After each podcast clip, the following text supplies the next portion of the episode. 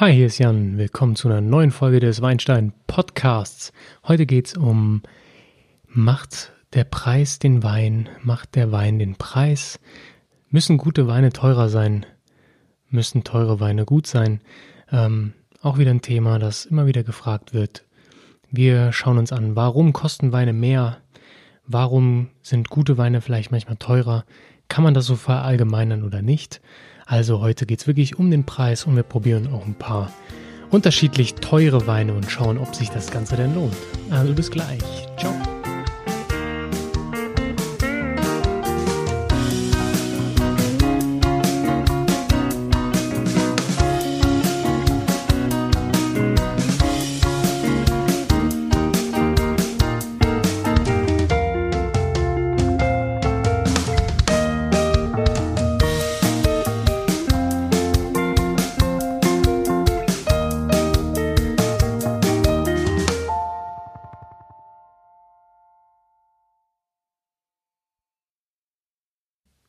In der letzten Folge klang es schon mal kurz an, dass die Frage nach dem Preis eines Weins und ob ein hoher Preis einen guten Wein ähm, beschert und ob ein guter Wein automatisch teuer ist, dass das wirklich eine Frage ist, die mir eigentlich sehr oft gestellt wird.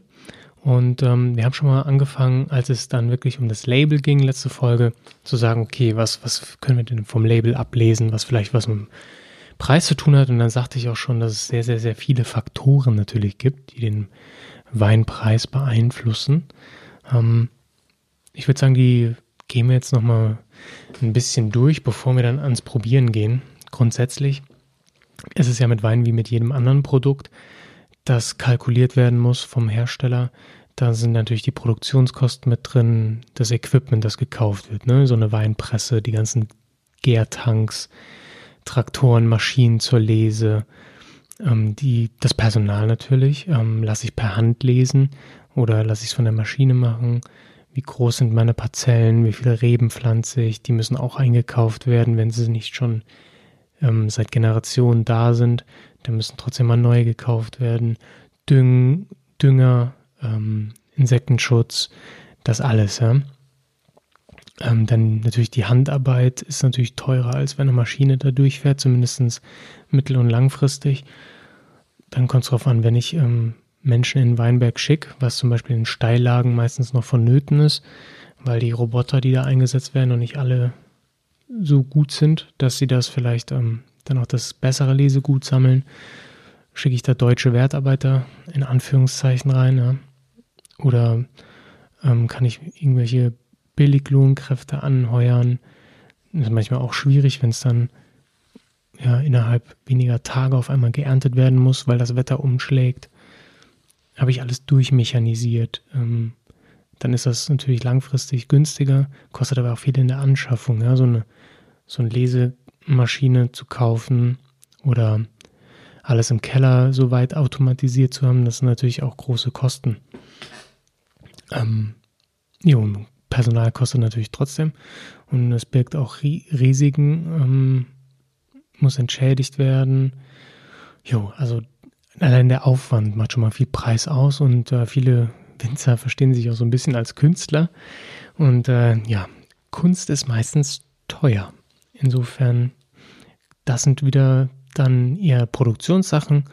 Dann ist natürlich jeder Bauer und so ist auch ein Winzer irgendwie ein Bauer ähm, abhängig vom Wetter und muss das Risiko tragen. Wenn es jetzt mal eine richtig fiese Ernte gibt, dann äh, fällt vielleicht der ganze Ertrag in einem Jahr weg. Also man sagt ja, ein, ein Jahr im Weinberg, ein Jahr im Keller und eins auf dem Konto, dass falls mal was passiert, dass man da ähm, abgesichert ist. Man kann zwar immer noch Essig draus machen, aber ob der sich verkauft und wie der sich verkauft, ist natürlich wieder eine ganz andere Sache. Es gibt nicht solche Subventionen, wie das in manch anderen Agrarbetrieben ist. Das muss also auch nochmal aufgerechnet werden. Jo, dann haben wir sowas wie, haben wir letztes Mal schon drüber gesprochen, den Verein Deutscher Prädikats- und Qualitätsweingüter, VDP. Da sind die Weine eh meistens ein bisschen teurer. Das hat auch damit zu tun, dass die Qualität garantieren, ähm, allerdings auch große Beiträge von den Winzern fordern. Ja? Also ein Winzer, der im VDP ist, der bezahlt auch ordentlich Schotter ähm, dafür, dass er dann sein Label mit dem Adler versehen darf. Ähm, das kostet Geld. Dann wer jetzt Biodynamie oder Bio macht, der muss natürlich auch Ecovin oder Demeter oder was auch immer die ganzen Sachen, die ganzen Reglements quasi erfüllen. Das kann auch Geld kosten und mit Aufwand wieder verbunden sein. Nämlich wenn ich nicht dünge, muss ich viel mehr im Weinberg aufpassen. Entschuldigung, dünge, ähm, nicht Pestizide spritze, muss ich im Weinberg, Weinberg viel mehr arbeiten, was wieder Geld kostet. Insofern ähm, die Herstellung an sich, nach welchen Qualitätsmerkmalen wir uns richten, ist natürlich auch für den Preis entscheidend. Ähm, die, dann gibt es EU-Richtlinien, was Qualitätsbestimmungen angeht. Dann wie viel Zucker, wie viel Alkohol drin sein darf. Darf ich chapitalisieren, sprich ähm, Zucker hinzufügen, damit die Gärung weitergeht.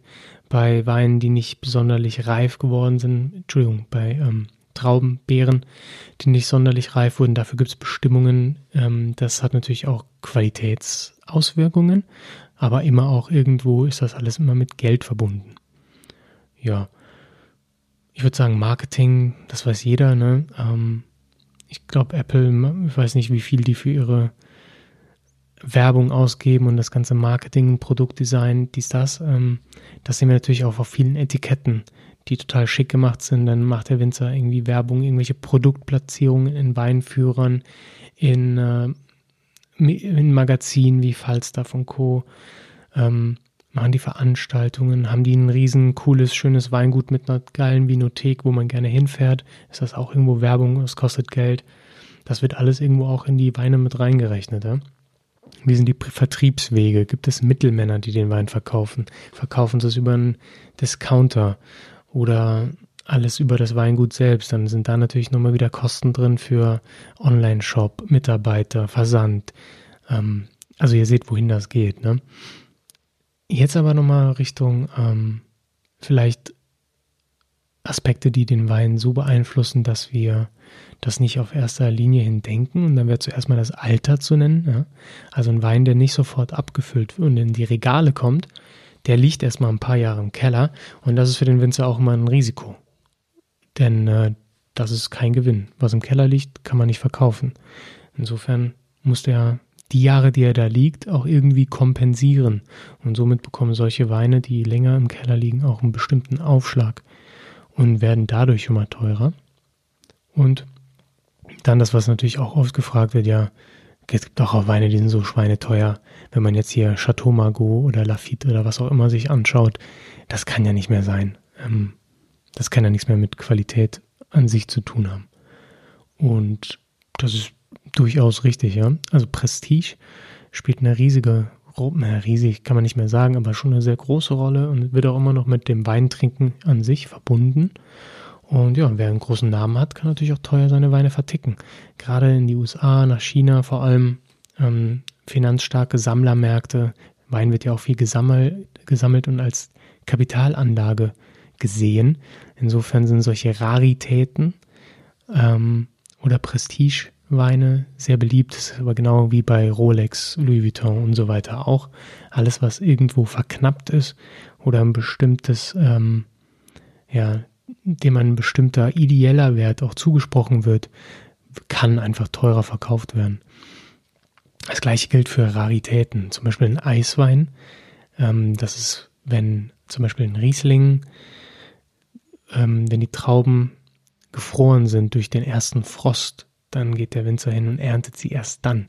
Sprich, die haben so lange Zeit gehabt zu reifen, dass richtig viel Zucker drin ist. Wenn die dann noch frieren, konzentriert sich der Zucker und das Wasser wird herausgedrängt. Insofern, wenn man die dann erntet und schnell presst, hat man einen sehr, sehr, sehr süßen Wein ähm, mit sehr hohem Konzentrat aus der Beere, was aber nicht jedes Jahr möglich ist, weil der Wein vorher abfault. Das ist ein Risiko, den dann am Weinberg stehen zu lassen und zu hoffen, dass der Frost richtig kommt, aber nicht zu kalt. Funktioniert nicht jedes Jahr. Ähm, und deswegen ist das eine Rarität und äh, fangen die auch gerne mal bei locker 30 Euro an, so ein Eiswein, so eine kleine 0375er Flasche. Ähm, das gleiche gilt für große Gewächse auf kleinen Parzellen mit besonderen Böden. Auch da klappt es nicht jedes Jahr, dass da die gewünschte große Gewächsqualität in, in, äh, in den Keller später kommt, dann werden sehr geringe Mengen manchmal auch einfach nur hergestellt. Zum Beispiel ähm, Weingut Keller, der G-Max. Ähm, da werden die Mengen schon, bevor sie im, äh, in den Verkauf geraten sind, die quasi über, über diverse Listen oder Vorbestellungen sind die weg ähm, für mehrere hundert Euro pro Flasche. Das geht dann an Sterne-Restaurants oder private Sammler, die einen guten Draht haben. Also einfach die Verknappung und natürlich die Qualität. Also ein G-Max ist natürlich auch ein Top-Riesling. Trotzdem ähm, gibt es nur sehr wenige und das steigert den Preis. Dann kann Winzer einfach auch mehr für verlangen, weil die Nachfrage, Angebot und Nachfrage, ne? das alte Spiel kommt natürlich auch beim Wein zur Geltung. Und gerade solche Raritäten und solche Prestigeweine haben nicht unbedingt immer nur was mit Qualität zu tun, sondern da kommt die Nachfrage ins Spiel. Sammler, wenn man an Auktionen denkt, ja, das sind dann sehr rare Weine oder sehr alte Weine, die dann von Sammlern gekauft werden. Und so geht dann zum Beispiel so ein so eine Trockenbeerenauslese von Egon Müller für 12.000 Euro weg. Ja? Ähm, das ist Prestige, Alter, Rarität. Ich glaube, nur 22 Flaschen hat er verkauft auf der Auktion. Der Rest liegt bei ihm im Keller, weil es ein Stück Geschichte mittlerweile ja dann auch schon ist. Ähm, da kann man mal sehen, äh, was wirklich dann hinter solchen Preisen steckt. Denn man kann nicht unbedingt sagen, dass jetzt äh, der Unterschied zu einer normalen Trockenbeerenauslese für, lass mal 50 Euro kosten, ähm, unbedingt gerechtfertigt ist. Das mögen andere entscheiden, aber natürlich wird dieser Preis auch durch Verknappung und durch ähm, Exklusivität einfach erzeugt. Ja, das sind so die Faktoren, die mir jetzt so spontan einfallen, die eine große Wirkung haben auf die Preisgestaltung der Weine. Ähm, wir schauen uns jetzt gleich einfach mal an schmeckt man das?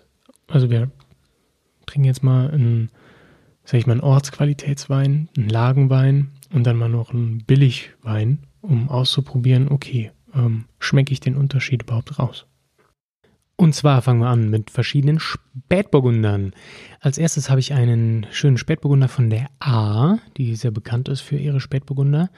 Und zwar habe ich einen im Regal gefunden, 2015 Meier Näkel die Grundbar der Basiswein. Ähm, der wird wohl ein halbes Jahr ins Holz gelegt, habe ich gelesen. Ähm, und der kostet ca. 12 Euro. Also, also eigentlich schon ein hoher Einstiegspreis für einen Spätburgunder aus Deutschland. Nicht unbedingt total absurd, die Summe. Aber wenn wir uns über Preise unterhalten, ist das schon mal, schon mal eine gute Marke an Geld, die man ausgibt und viele sind noch nicht mal bereit oder sind auch nicht unbedingt bereit, 12 Euro auszugeben. Noch nicht mal soll keine Kritik sein. Ähm, ich habe den im Glas, daneben habe ich schon den anderen. Man sieht bei der Farbe schon einen Unterschied, was nicht unbedingt was heißen muss. Und zwar ist der blass Rubinrot. Ähm, und ja, wir nehmen mal einen Schluck und dann, also wir riechen jetzt mal rein, nehmen einen Schluck. Ich mache gleich beides, denn wir haben einige Weine vor uns damit das nicht zu lange dauert. Los geht's.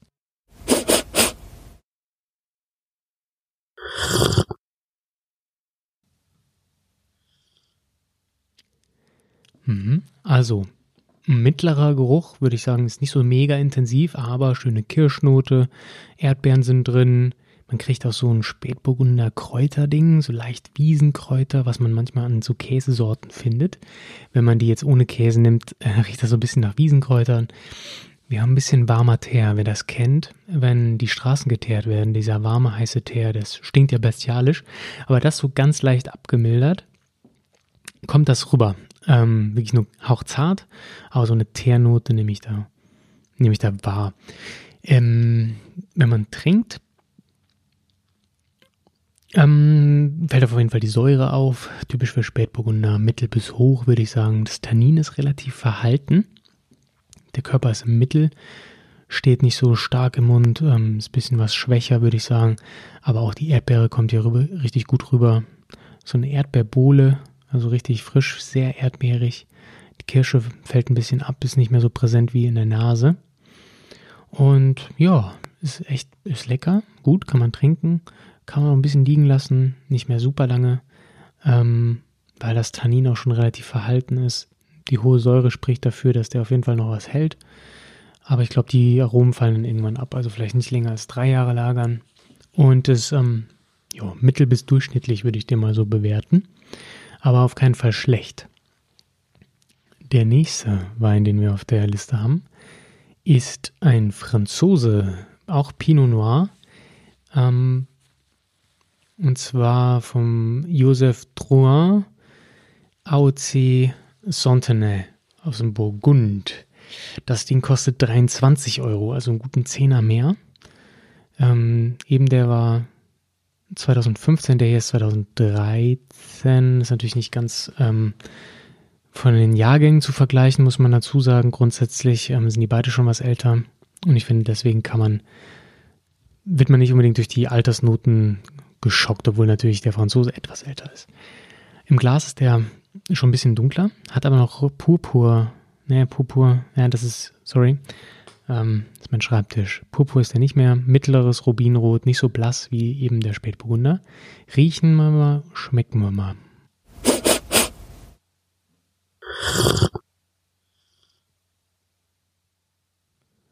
Jep, hier, hier haut die Kirsche richtig rein und zwar extrem. Ähm, total kirschig, kirschiger Duft, leichte Himbeernote kommt raus. Die Kräuterwürze von eben haben wir hier auch. Ist nicht so wiesenkräutrig, ist ein bisschen undefinierbarer, finde ich. Wir haben ja auch den Pfeffer, den man vom Spätburgunder kennt. Ist im Duft schon komplexer, man kann mehr Sachen herausriechen. Es ist eine schöne Balance zwischen ähm, Frucht und zwischen Kräuterwürze. Am Gaumen ist das Tannin auf jeden Fall ähm, noch stärker als eben bei dem. Ist auch besser eingebunden. Gut, ist ein bisschen älter. Die Säure ist auch schön hoch. Ähm, der Alkoholgehalt fällt nicht besonders auf. So mittel, mittel, mittlere Al ähm, Die Kirsche kommt hier total raus. Fällt nicht so ab wie bei dem ersten. Wir haben Kirsche, Sauerkirsche, rote Früchte Mix. Die Frucht ist wirklich viel intensiver. Ähm, eben habe ich ja gesagt, äh, dass die Kräuterwürze in der Nase ist. Im Gaumen habe ich sie nicht mehr geschmeckt, ehrlich gesagt. Ähm, hier kommt so leicht pfeffrige Note noch durch am Gaumen. Aber die Frucht ist einfach viel stärker als bei dem Exemplar eben. Obwohl er schon ein bisschen was älter ist, kommen natürlich auch leichte ähm, reife Aromen mit rein, sprich, das ist schon ein bisschen marmeladiger hier. Nichtsdestotrotz finde ich, ähm, behält er das gut und kann das auch noch ein paar Jahre halten. Obwohl er ein bisschen älter ist, kann er noch drei Jahre liegen würde ich fast sagen, ähm, ist schon richtig, richtig, richtig gut. Finde, ähm, der, der ist super trinkreif, kann aber noch und ähm, hat ein richtig starkes Säuregerüst. Die Tannine sind auch schon gut. Insofern ist der Preis auch gerechtfertigt. Das ist nicht der Preis, den er jetzt kostet. Der wäre jetzt sicher teurer. Das ist der Preis, zu dem ich ihn gekauft hatte. zwar habe ich den gekauft 2016, wenn ich mich recht entsinne, ähm, für 23 Euro. Der Meier Näkel für 12 Euro. Den habe ich auch 2016 gekauft. Also die Preise sind ähm, Einkaufspreis zum Zeitpunkt ähm, gleich, insofern vergleichbar. Aber man merkt schon gleich, okay, für die 10 Euro mehr bekomme ich mehr Frucht. Ich bekomme ein besseres Säuregerüst. Das ist etwas definierter am Gaumen. Ähm, ich habe da ein bisschen mehr Spiel vielleicht auch mit Speisen, weil einfach das ein bisschen dominanter ist und nicht so flach wie der, wie der deutsche Spätburgunder. Insofern würde ich sagen, hat der teurere Wein hier gewonnen, obwohl man natürlich sagen muss, 10 Euro mehr sind 10 Euro mehr. Da muss man sich dann fragen, okay, lohnt sich das denn? Ich finde ja. Es kommt darauf an, was man mitmacht. Wenn man äh, vielleicht ein bisschen den zum Essen trinken will, würde ich auf jeden Fall den Franzosen nehmen. Der ergänzt viele Speisen einfach viel besser, fällt nicht hinten runter, ist eine schöne Ergänzung. Als nächstes habe ich mir ausgesucht ähm, zwei Italiener. Und zwar von den Corvina und Rondinella Trauben. Ähm, da sind noch andere Beeren mit drin, das sind die zwei Hauptbestandteile. Und anfangen würde ich mit einem Tedeschi. Und der Wein heißt Capitel Nicalo. Ist aus 2014. DOC Valpolicella Classico. Über Classico haben wir geredet, das sind dann die älteren Gebiete des Valpolicella-Gebiets. Dafür meistens ein wenig teurer, ein wenig strikter, was äh, den Weinbau und den Keller angeht. Fand ich so, ich habe den zwischen 12 und 15 Euro gekauft. Ähm, ich weiß nicht mehr genau, aber dazwischen hat der gekostet. Ähm, ist im Glas Rubin, Rot, Mittel, würde ich sagen. Und wir probieren mal.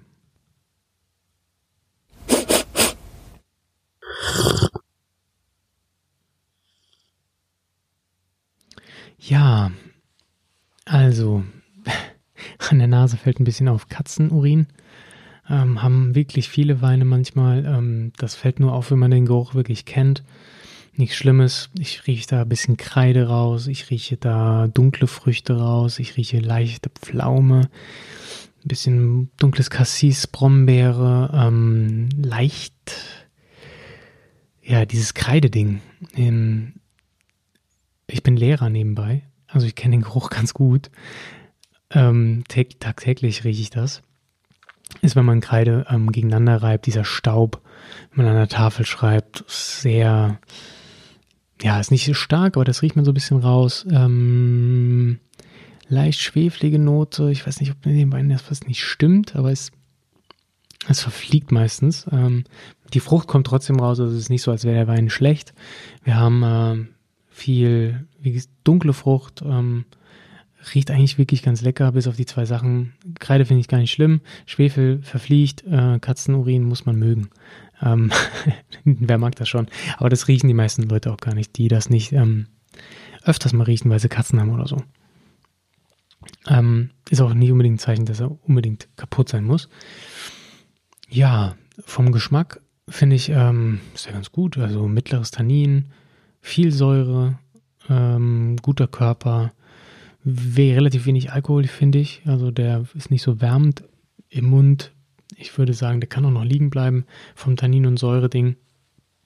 Die Brombeere kommt stärker raus als jetzt ähm, die anderen Früchte. Pflaume bleibt, finde ich, ähm, ja, ist gut machbar. Schöner Italiener. Kann sich sehen lassen. 12 bis 15 Euro ist natürlich auch nicht verkehrt vom Preis. Ähm, Valpolicella Classico. Ist ein guter. Guter Wein. Kann man gut zum Essen trinken schön zur Lasagne, ähm, schneidet da schön durch das Fett durch mit der, mit der Säure. Total ähm, guter, guter Essensbegleiter auf jeden Fall. Das wird schon spannender beim nächsten Wein, denn dann haben wir einen gleich, also auch Tedeschi 2012, diesmal DOCG Amarone. Und wer Amarone kennt, weiß, dass das ähm, eine spezielle Herstellung, ein spezielles Herstellungsverfahren ist. Nämlich werden die Beeren auf, auf Strohmatten getrocknet. Ähm, durch das Trocknen erhöht sich natürlich der Zuckergehalt der Beere, da, er was, da die Beeren Wasser verlieren. Dadurch erhöht sich der Extrakt. Somit ähm, schaffen die Weine es auf 16% Alkoholvolumen zu kommen, weil einfach so viel Zucker im Verhältnis zur Flüssigkeit ist. Ähm, insofern relativ alkoholstarke Weine und auch total konzentriert, was die Aromen angeht. Das schlägt sich meistens auch im Preis wieder, da das wirklich ein bisschen komplizierter ist herzustellen. Ähm, insofern kann man sagen, spricht der Preis hier wirklich Bände für das Herstellungsverfahren, nicht aber unbedingt für Namen. Die Pulle hat gekostet 32 Euro damals im Einkauf. Ähm, für Amarone nichts Ungewöhnliches. Höchstens bei Aldi kriegt man den günstiger, aber der kostet auch mindestens 15 Euro. Insofern schon mal das Doppelte des Kollegen von eben. Und im Glas sieht man auch schon tief Rubinrot, da kann ich meine Hand drunter halten, da sehe ich die gar nicht mehr. Jetzt ist die Frage, kann er denn auch in Nase und Gaumen überzeugen? Insofern schauen wir mal rein.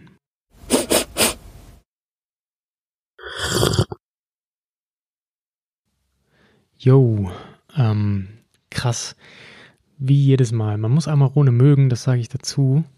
Ähm, der hier ist wirklich reife Kirsche, Rosinen, Marzipan, total intensiv, so richtiger Schlag in die Fresse, was die Aromen angeht. Kirschkompott, leicht Brombeernote drin, alles sehr wirklich rosinig, wie trockene Früchte, ist total, ja, so richtig, das Aroma knallt einen richtig um, total extraktreich. Wir haben aber noch viel Tannin. Die Säure ist so mittelhoch. Ähm, und im, Gesch im Geschmack ist es wirklich Kirschsaft, das Marzipan kommt raus, Gewürznoten leicht, was wirklich so ein bisschen daran erinnert, wenn man Pflaumenmus isst, so eine Gewürznote, so leicht zimtig, ähm, der Körper ist mittel bis voll, viel Alkohol, das schmeckt man, der macht warm im Mund. Ähm, es ist so ein Weihnachtsding. Amarone finde ich ein Weihnachtswein, weil er so würzig ist, weil er so trockenfruchtsmäßig ist. Marzipan erinnert daran. Ähm, ja, der kann auch noch länger liegen Das verspricht auf jeden Fall das Tannin und die Säure. Der kann noch, obwohl er schon was älter ist, nicht mehr super lange, aber ähm, trinkreif ist er definitiv. Aber ich sag mal so, zwei Jahre kann er bestimmt noch liegen bleiben. Ist ja auch schon was älter, 20, 2012. Ähm, ist kein Speisenbegleiter, Leute. Äh, ihr erschlagt damit alles. Ihr schlagt alles damit tot. Es sei denn, ihr esst vielleicht irgendwie wirklich ähm, so ein Weihnachtsbraten, irgendwas vom Wild, was sehr intensiv ist, womit der konkurrieren kann. Ansonsten macht er alles platt. Jo, 32 Euro, normaler Preis für Amarone. Die Herstellungsverfahren ist teurer und man kriegt halt wirklich den Punch, den man vielleicht sich wünscht. Also wenn Leute fragen, okay, was ist denn, wenn ich mal 30 Euro für einen Wein ausgeben will und sie jetzt nicht so die filigranen Trinker sind, sondern wirklich ähm, dann denken, na, dann will ich aber auch viel für mein Geld, dann kauft man sich einen Amarone. Denn da kriegt man viel, da kriegt man viel Aroma, das haut einen richtig um. Ähm, wie gesagt, mit Speisebegleitung wird schwierig. Die Komplexität leidet meist, ähm, aber das ist, äh, da ist was los am Gaumen, ne? Feuerwerk. Genau, und das wäre jetzt mal so ein Vergleich, wo man wirklich feststellt, was denn, dass die Produktion, das, äh, ähm, das Trocknen der Beeren, der Mehraufwand, dass der sich auf den Preis einfach niederschlägt. Jetzt kommen wir zum deutschen Wein, dem Riesling, unserem heiligen Gral des Weinbaus.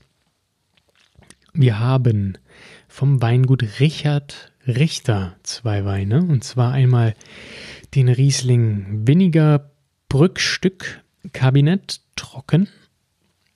Das ist, glaube ich, nur so um die 11% Alkohol, also relativ wenig Extrakt. Und wir haben den Winiger Brückstück Terrassenlage. Sprich, ähm, das ist nochmal eine spezielle Parte, Par Parzelle, Entschuldigung, die ähm, Herr Richter sich da ausgesucht hat, um eine bessere Qualität zu ernten. Der ist auch, glaube ich, ähm, Spätlese- oder Auslesequalität. Das steht auf dem Etikett nicht drauf. Ich meinte da online was gelesen zu haben. Auch trocken. Beide sind von 2014. Ähm, das mir vorweg. Der hat auch 12,5% Alkohol, hat also mehr Extrakt. Zum ersten sei zu sagen, dass der um die 8 Euro gekostet hat. Der zweite 13,50 Euro. Also schon ein kleiner Aufschlag für die Terrassenlage.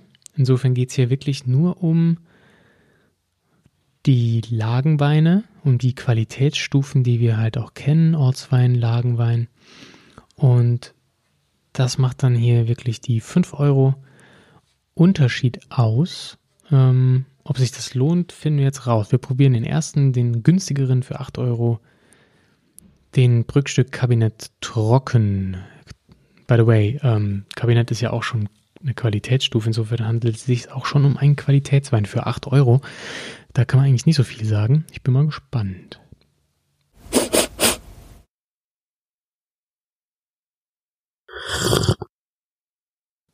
Ja, kurz zur Farbe noch. Ähm, Zitronengelb, relativ helles Gelb also.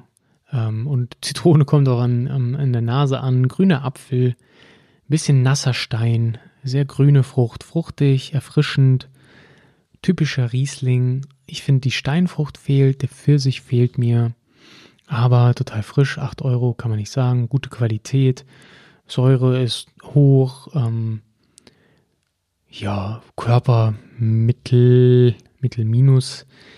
Ähm, vom Alkohol merkt man jetzt auch nicht unbedingt viel, weil er auch wirklich wenig hat mit 11 Prozent. Aber ja, nette Säure, Säure, spritzig, grüner Apfel, Zitrusfrucht. Absolut gelungen und okay. Der zweite wird wahrscheinlich spannender. Und dann gucken wir mal, ob wir die 5 Euro ähm, rausschmecken. Ich spiele jetzt mal den, den Schmeck-Einspieler nicht ab. Ähm, damit sie sich nicht überhand nimmt. Farbe ist, äh, ich habe ihn direkt neben dran stehen, ist auf jeden Fall dunkler, ist ähm, fast schon goldgelb. Ja, so ein bisschen grünlicher Stich finde ich da, äh, obwohl, eigentlich ist das schon goldgelb, definitiv. Ähm, ich meine, er ist ja auch schon was älter. Da bleibt das auch nicht aus. Ähm, wenn man dran riecht, hat man reifere Früchte. Ja? Ähm, ich rieche hier schon die Aprikose. Ich rieche auch den Pfirsich, der kommt jetzt hier endlich dazu, was ich so liebe beim Riesling. Das ist schon leicht Dosenpfirsich, weil der auch schon vier Jahre alt ist. Ähm, die Zitrone ist noch drin, ja, rieche ich noch leicht raus, Zitrusaromen und ich rieche Botrytis-Noten. Botrytis ist der, ist die Edelfäule, die den Riesling gerne befällt, die man aber schön dran lässt beim Riesling. Ähm, das ist erst ab einem, ja, ab einer Auslese, sagt man eigentlich, ab 85 Grad Öxle, ähm, wirkt die so richtig, beziehungsweise fällt die, befällt die Beeren und trocknet die aus, weil der Pilz die Beerenhaut porös macht, Wasser tritt aus, das Konzentrat erhöht sich, bringt aber ähm, neben erhöhtem Zucker auch mit sich, dass ähm, ja, das sind verschiedene Noten einfach im Geschmack, das schmeckt man so ein bisschen raus. Diese Botrytis-Noten geht so leicht, so ein bisschen hefig, bisschen honigmäßig riecht das und das schmeckt man auch. Ähm, wir probieren mal.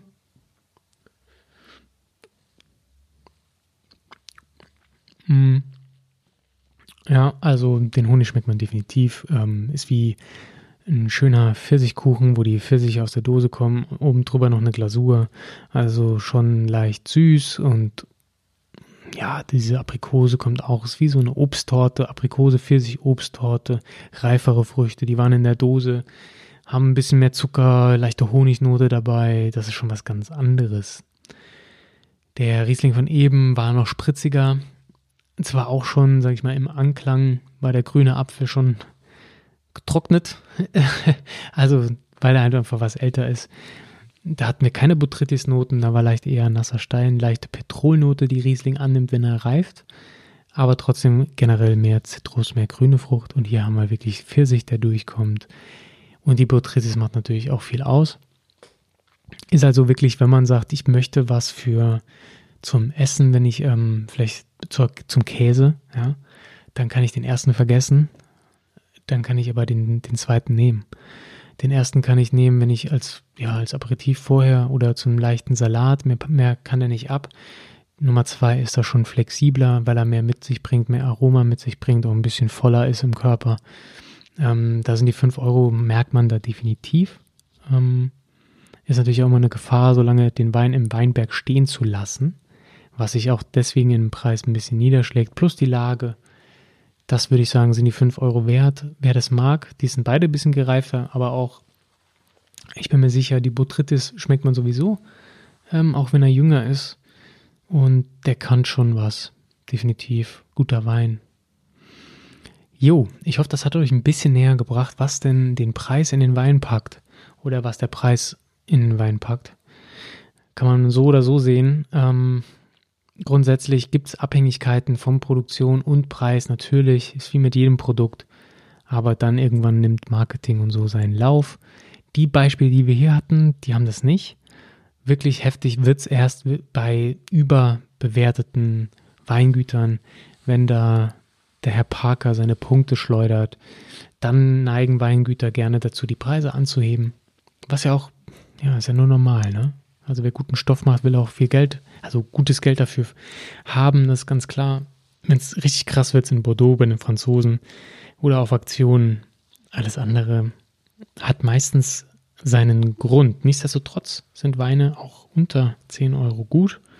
Das hatten wir schon mit den Discounterweinen. Da habe ich auch schon ein paar Empfehlungen rausgehauen. Wenn ich schaut euch, ähm, wenn ihr wollt, schaut euch diese, hört euch diese Folge nochmal an. Guckt auf Instagram vorbei, dann seht ihr die Flaschen, die ich abfotografiert hatte. Und informiert euch dann nochmal über die Discounterweine, die alle auch wirklich zu gebrauchen waren. Das war ein kurzer Abriss über Preisunterschiede. Falls ihr noch Fragen habt oder Beispiele für Weine, wo ihr absolut nicht versteht, warum die so teuer oder so günstig sind, ja, schreibt bei, bei Twitter, bei Instagram, at WeinsteinPod. Schreibt mir eine Bewertung bei iTunes, würde mich freuen. Ich bin auf jeden Fall dran, interessi interessiert, an eurem Feedback, an eurer Kritik und äh, nehme mich deren an. Ja? Insofern wünsche ich euch ein schönes Wochenende, eine geile Weinwoche und ähm, wir hören uns nächste Woche. Trinkt fleißig, nicht zu viel, nicht zu wenig ähm, und macht's gut. Bis dahin. Ciao.